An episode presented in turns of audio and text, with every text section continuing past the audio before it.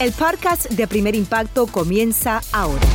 Con lo último en noticias, en películas, clima, curiosidades y mucho más. Infórmate de los principales hechos que son noticia en el podcast de Primer Impacto. Hola, ¿qué tal? Muy buenas tardes. Bienvenidos a Primer Impacto. Les saluda Michelle Galván. También les saluda Pamela Silva. Gracias por acompañarnos. Y comenzamos porque de mal en peor está la situación en Puerto Rico tras el paso del huracán Fiona. Mientras muchos comenzaban a recuperarse de los estragos de María, que arrasó en la isla un día como hoy, ahora enfrentan los daños de un nuevo ciclón. Así es, nuestro colega Ricardo Rambray desde Puerto Rico ha sido testigo de la incertidumbre de un pueblo que ve nuevamente la devastación ante sus ojos tras un duro azote. Adelante, Ricardo. Muchas gracias, así es. Hoy se cumplen exactamente cinco años del mortífero paso del huracán María y ahora viene Fiona y azota una vez más a esta comunidad. Y aunque los daños no han sido tan severos como hace cinco años, muchos aquí lo han vuelto a perder todo. Así es como quedaron las zonas bajas de Puerto Rico, las calles convertidas en canales causando innumerables pérdidas.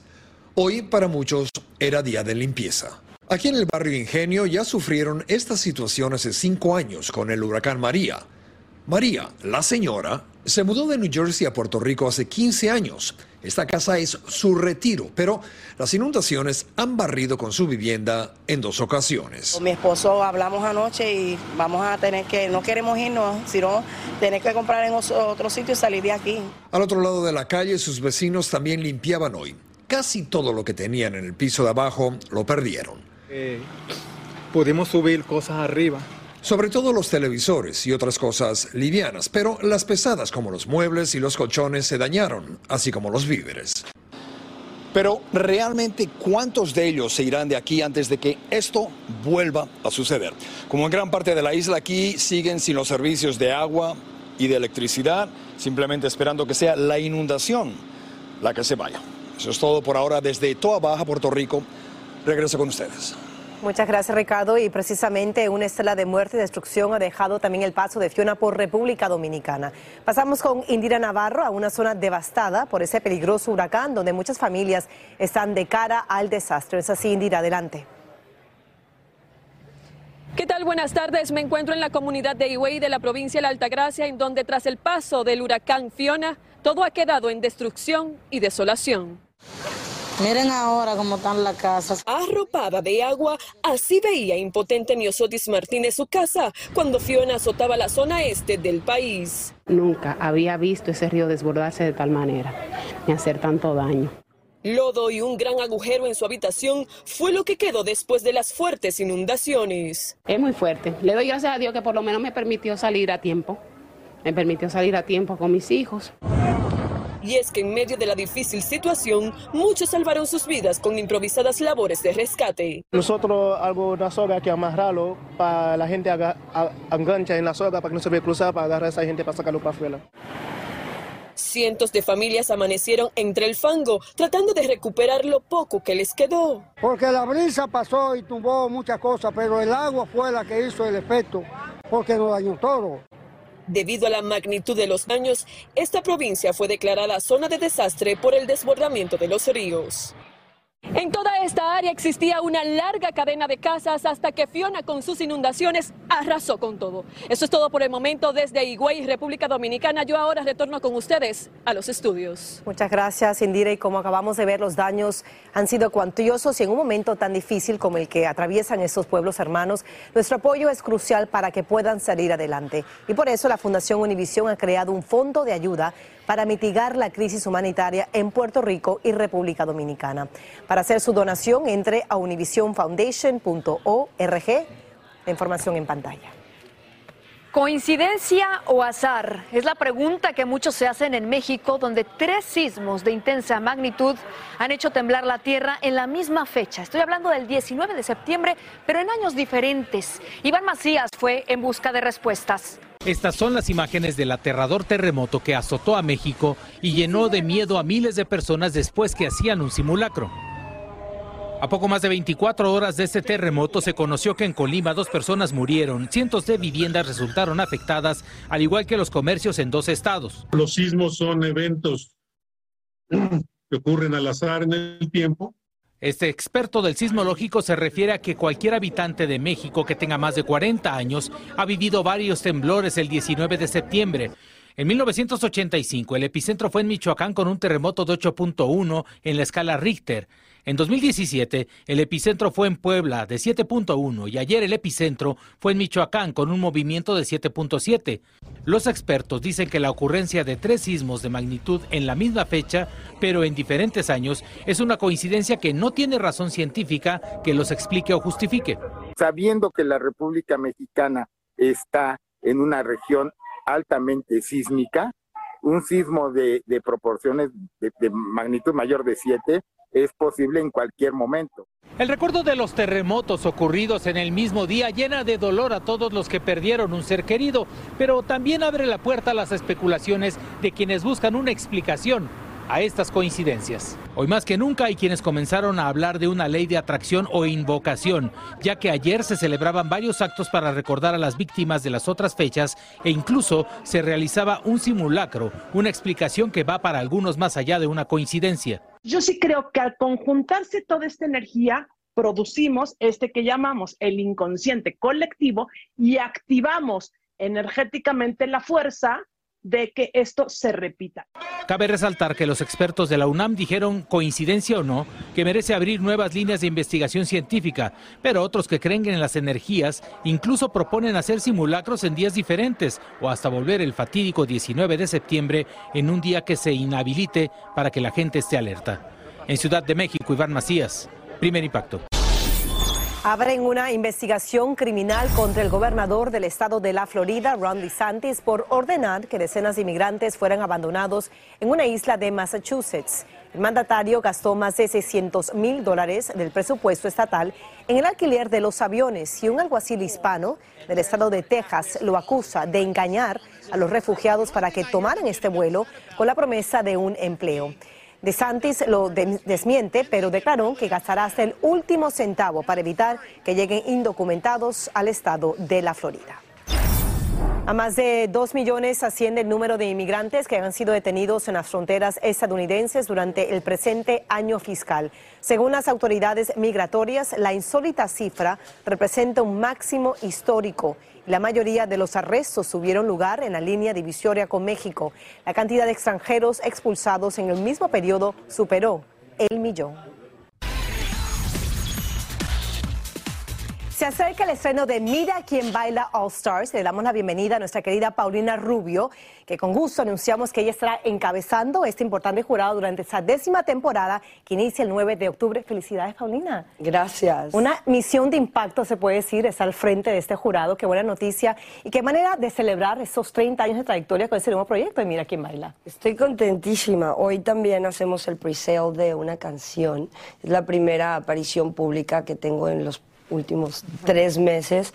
Estoy contenta porque creo que el baile tiene mucho que ver con sacar eso que todos guardamos en esta pandemia. Yo creo que hay que sacar un poco el otro yo y desinhibirnos y quiero recordarles que la pasen bien, que disfruten y pues echar ahí un poco de relajo, ser yo y que ellos se la pasen bien y no se pongan tan serios. Bueno, y tú mejor que nadie, Paulina, sabes qué se requiere para brillar en un escenario. ¿Cómo estarás balanceando lo de Paulina la mentora, Paulina la crítica también para poder descalificar a un concursante en, ese, en este concurso?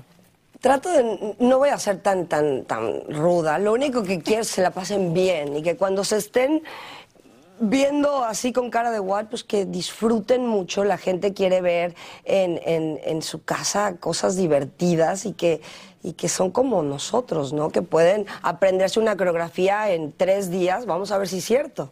Y vamos a ver quién va a hacerlo mejor que nadie. Y qué lindo verte aquí en persona, como mencionas, es la primera apariencia pública que haces. Ha sido un año bastante difícil. Imagino que el trabajo, la música te ha servido de terapia.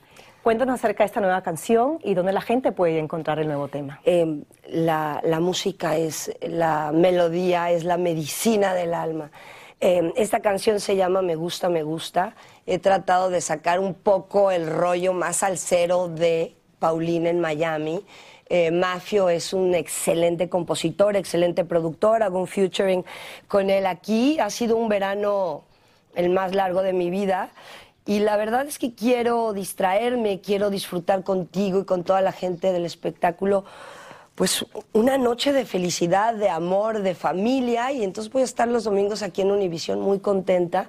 Voy a presentar algunas cosas solo en este formato y bueno, pues pasarla bien. Y también hay grandes proyectos para lo que resta de año que podemos esperar de Paulina, aparte de Mira que baila todos los domingos, por supuesto. Bueno, estoy por presentar algunos proyectos más formales, pero hoy para mí eh, el unirme con ustedes, el estar en un concurso del baile, soltarnos el pelo y poner el, el turrón Paulina, pues está muy, estoy muy contenta y muy feliz. Y hoy pueden, todos mis fans que me han estado preguntando cuándo sale esta canción, hoy pueden hacer el pre-save y a ver qué les gusta, a ver qué, qué, me pueden decir. Esta canción la canto y la compuse con Mafio y es, como te digo, un eh, colaborador. Y, Gran talento. Y somos de Miami ya todos, entonces creo que tiene muy buen swing esta canción. Y como mencionas, yo creo que esta temporada también va a reflejar esa necesidad de buscar la alegría, buscar la familia, buscar esta buena energía que tanto nos hace falta, ¿no? Así es, esta es una familia y seguiremos siendo una familia. Bueno, felicidades, Pau, te, te veremos todos los domingos. También hay otras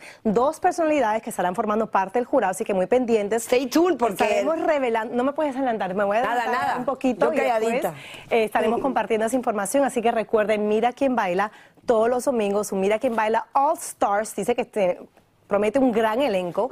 Los domingos a las 8, 7 centro aquí por su cadena Univisión, así que marque su calendario, está de impacto, sin duda. Escucha los reportajes más relevantes del día en el podcast de Primer Impacto. Escucha esto porque contraer coronavirus podría aumentar el riesgo de padecer mal de Alzheimer para quienes tienen 65 años o más. Un nuevo estudio descubrió que un año después de dar positivo al COVID, muchas personas de la tercera edad fueron diagnosticadas con la temible enfermedad que genera trastornos cerebrales. La investigación sugiere además que la incidencia es más fuerte en las mujeres y en los mayores de 85 años. Tómelo en cuenta. Comenzó en una corte de la ciudad de Miami la selección del jurado que decidirá el futuro del actor mexicano Pablo Lao, acusado de homicidio involuntario. Nuestro compañero Tony de Andrade se nos une desde el tribunal con todos los detalles de lo que allí aconteció. Adelante, Tony. Gracias. En esta corte detrás de mí se va a celebrar el juicio contra Pablo Lair. Hoy se inició la selección del jurado y tanto la defensa como la jueza y la fiscalía desean conseguir un panel que no esté viciado, o sea, que conozcan lo menos posible del caso de Pablo Lair y puedan analizar la evidencia y emitir un veredicto totalmente imparcial. Bien temprano comenzó el proceso de selección del jurado en el caso contra el actor mexicano Pablo Lyle, acusado de homicidio involuntario. Aquí ven al artista sentado junto a sus abogados, atento a las instrucciones que ofreció la jueza que presidirá el juicio. En la mañana se entrevistaron a 100 personas. 27 dijeron conocer del sonado caso, que comenzó cuando hace más de tres años Lyle se bajó de un automóvil, caminó hasta un hombre que estaba en una carretera de Miami, le propinó un puño en el rostro y regresó a su vehículo. Todo fue captado por una cámara de seguridad. Ese hombre murió días después. El actor mantiene que actuó en defensa propia porque la presunta víctima se acercó a su vehículo a recriminarle por un viraje en la carretera y regresó a su auto. Y él temía que tuviera un arma de fuego y atentara contra su vida, la de su esposa, su hijo o su cuñado, con quienes viajaba hacia el aeropuerto de Miami. La fiscalía lo acusó de homicidio involuntario y desde el 2019 ha estado bajo arresto domiciliario. Su esperanza es de que sus abogados convenzan al jurado de que él realmente temió por su vida, aunque la fiscalía mantiene que él se pudo haber marchado del lugar. Estos son algunos de los posibles jurados. La jueza ha pedido que no mostremos sus rostros para preservar la integridad de este proceso, que podría durar unos dos días. Una vez se escoge el jurado, comenzaría el juicio que podría durar tres días. Hasta la corte llegaron su hermana, su tía. La gran ausente fue su esposa, de quien se rumora está separado. En Miami, yo soy Tony Dandrades. Continuamos con Primer Impacto. Gracias, Tony. Y nuestras cámaras están dentro del tribunal captando paso a paso todo lo que pasa en la corte para traerles a ustedes toda la información a lo largo de esta semana. Estaremos pendientes. Escuchen esto porque el cantante Bad Bunny es el artista más nominado al Latin Grammy. El anuncio se hizo esta mañana y se disputará 10 codiciados galardones. El segundo más nominado es Raúl Alejandro, quien cuenta con ocho menciones y entre las mujeres Rosalía fue la más nominada y podría llevarse siete premios. la noche del 17 de noviembre. Continuamos con más de primer impacto en vivo. Una humilde mujer sufre amargamente a causa de una rara enfermedad que transforma sus manos y sus pies en una especie de guantes callosos que además le provocan un profundo dolor. Como nos cuenta desde Colombia Adriana Villamarín, su mayor preocupación es poder sacar adelante a su hija y para lograrlo necesita ayuda. Alicia Cañas, de 35 años, prefiere estar adentro de la pequeña tienda que montó en esta vieja casa, en el pueblo de Toledo, en Colombia. Afuera todo le asusta. No quiere que la gente que no la conoce vea lo que está pasando con sus manos. Y pica demasiado a rato, demasiado, demasiado. Recuerda que tenía apenas unos cinco años cuando las manos se le fueron llenando de cicatrices que se endurecieron hasta convertirlas en lo que ella misma llama una especie de cascos. Por lo menos de mi parte llamo un casco. Eso cada día crece. Esto me toca cortarlo con una cegueta. Con una cegueta porque cada dos meses más o menos para que no crezca tanto. Pero no son solo sus manos, sus pies también sufren el mismo doloroso proceso y toda la piel se le está volviendo un manto calloso. Lo más triste es que su niñita de 14 años también padece la enfermedad. Usted se da cuenta cuánto llora su mamá todos los días, de qué manera se para su mamá y lucha. A veces quisiera cerrar los ojos, no volverlos a abrir. Se le anuda la garganta porque conoce muy de cerca la soledad de una adolescente triste, encerrada en casa y discriminada por su extraña enfermedad. Trato de todos los días poner un granito de arena para que ella no viva lo que yo viví, ni sienta lo que yo viví. Si yo pudiera borrar todo lo que yo siento y pudiera meter a mi hija en una vitrina, no la sacaría a llorar lo que un día le va a tocar.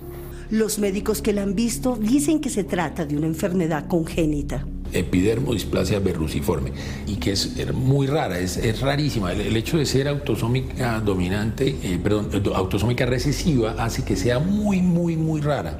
Lo más triste es que no tiene cura. Con el tiempo, esas capas se van no solo aumentando en grosor, sino en, en dureza. Alicia tuvo 16 hermanos, pero ella fue la única que nació con esta dolencia.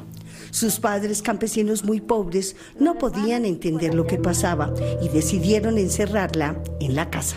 decía mi papá y mi mamá que yo no necesitaba estudio.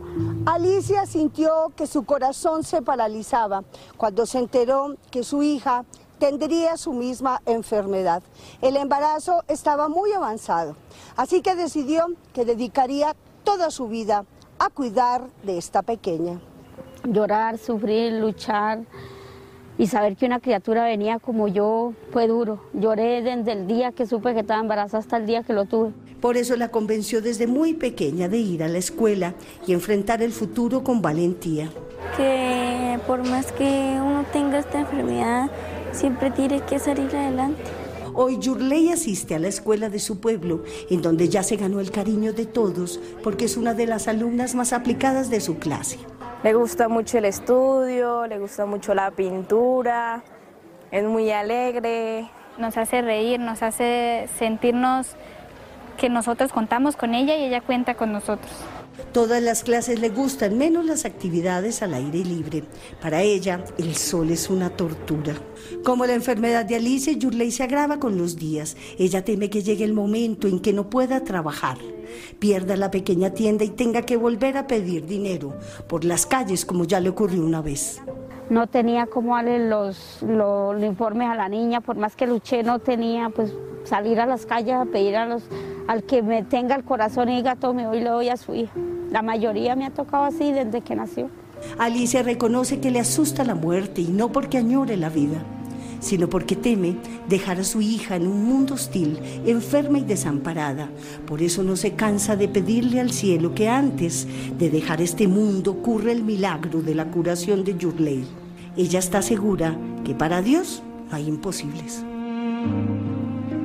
Y si usted quiere ayudar a esta madre y a su hija que tanto lo necesitan, comuníquese de inmediato a nuestra línea de ayuda que está apareciendo en pantalla, que es el 305-471-4219 o bien entre a primerimpacto.com.